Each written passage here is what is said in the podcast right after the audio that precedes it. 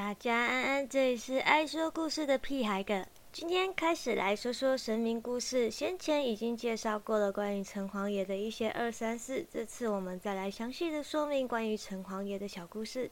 今天的故事内容呢，将会参考《神灵台湾第一本亲近神明的小百科》一书，欢迎大家有空的话可以到书书店去翻阅看看或者购买哟。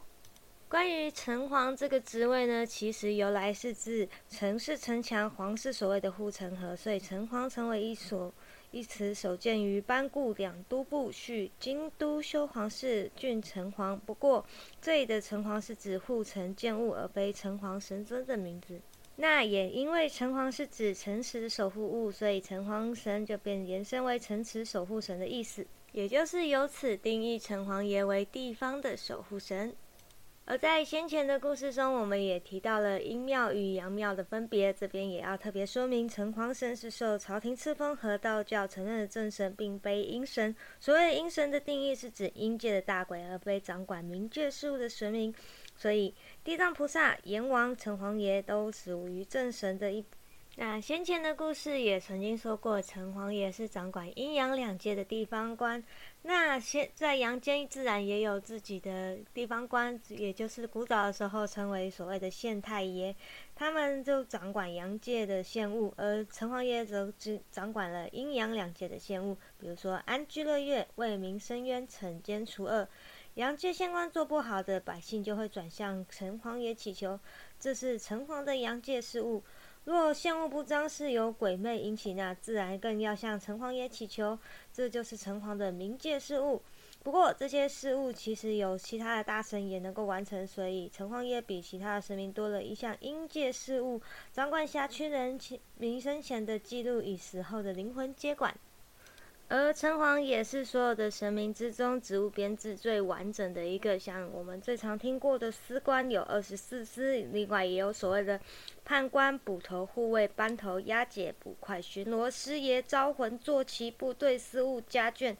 那就是一个非常非常完整的编制哦。另外，二十四师也有所谓的阴阳师、速报师、来路师、世道师、监狱师、公曹师、功过师、刑法师、赏罚师、见路师、祝福师、罚恶师、巡查师、查过师、警报师、赏善师、改元师、保元师、人丁师、瘟疫师、库官师、感应师、公考师、技工师等二十四个师官，基本上都是有相当明显。都有相当明确的分工，也有相当明，而且也可以从名字上面，我们也可以发现他们主司的职务是什么。那一般城隍神，我们一般都会称为城隍爷，同时也有带有官至王爷的意思。因为城隍爷自明朝以来就是官方祭祀的县市级地方神，直至今日，台湾的每个县市至少都会有一间城隍庙。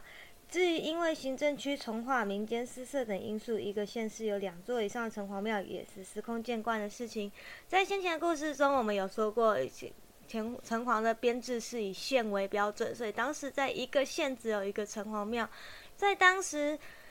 最大台湾最大的城隍庙便是新竹城隍庙都城隍，也就是我们常常常说的威灵宫。然后城隍爷的造型，主要是因为古代的县老爷多为进士出身，捐官除外哦。然后多为，所以城隍爷的造型大部分都像是以文人的造型。又因为等级上不及于大帝或帝君官阶，所以他们会头戴相帽，穿着官袍。有些庙宇会刻意做成黑脸，以象征铁面无私、救苦救难、香火鼎盛的意象。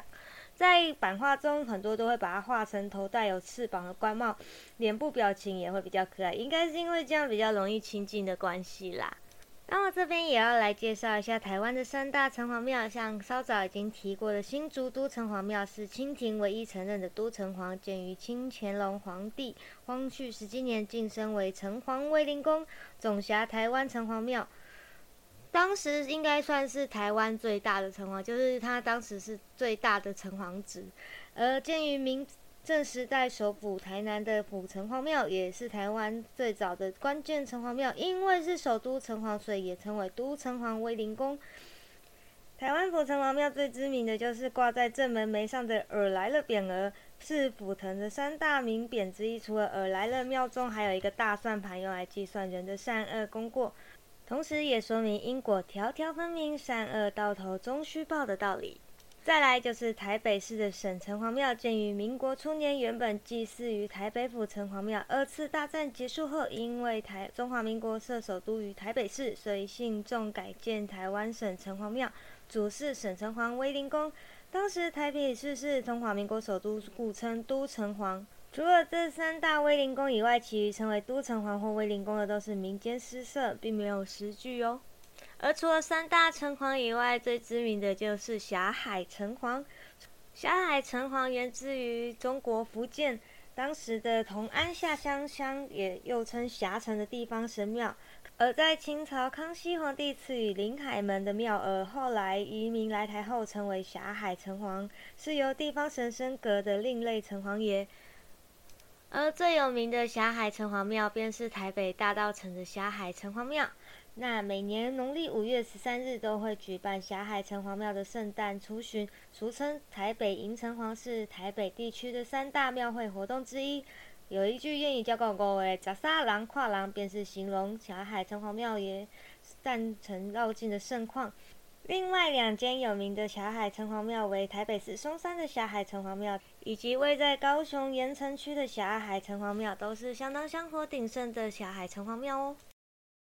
而在大部分的霞海城隍庙里面，都会有所谓的月老祠，所以这对很多人来说，霞海城隍庙便是求姻缘的好地方。那关于求姻缘这一段部分，我们往后会再以专题故事为作为主题。今天的故事就说到这里。最后再补充一个关于城隍爷的小趣事：一般人家都说女人不能看城隍出巡，是因为有些老人家因为怕家中的女生被城隍爷看上而丢帅，或者是娶去当夫人而折命，所以不准家中的女人看城隍爷出巡。这当然是俗人的揣测。城隍爷是正神，当然也不会强娶民女，不然您顶头上司可是老不老他。不过这也许是因为古时候的官僚人家会强娶民女，所以才会有这样的揣测吧。